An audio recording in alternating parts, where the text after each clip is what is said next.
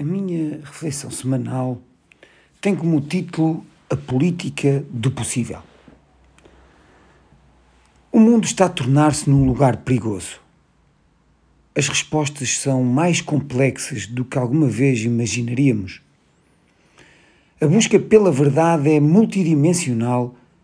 As contextualizações transformam-se em acusações justificativas. A disputa pela manipulação do valor moral que legitima a guerra sem escrúpulos e sem critério, torna-se banal e viral, o caos é propositadamente instalado para que a ignorância prevaleça e também para que a justiça absoluta tenha as várias versões de quem a relata. O conflito entre duas partes realça o fanatismo e o extremismo.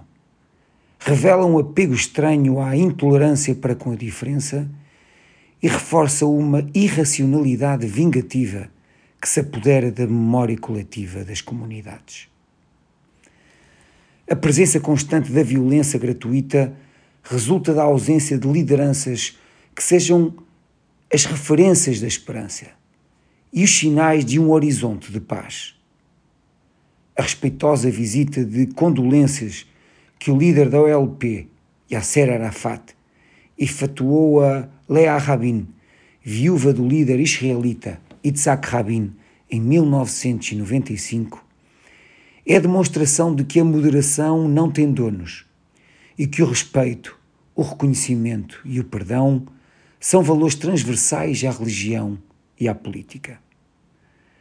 Percebo bem a necessidade de acordar os moderados, apelar à sua ponderação assertiva para resolver os problemas do mundo através de uma praxis complexa do equilíbrio entre as duas partes do conflito. Mas não será perigoso demais construir uma concepção de que tudo o que vem dos radicais é realmente radical? De que o pensamento moderado se restringe apenas e só aos moderados e que os valores universais e a defesa dos direitos humanos são seus exclusivos? Deixo-vos com uma citação de Nelson Mandela. Devemos promover a coragem onde há medo, promover o acordo onde existe conflito e inspirar a esperança onde há desespero. A todos os ouvintes, o resto de uma boa semana.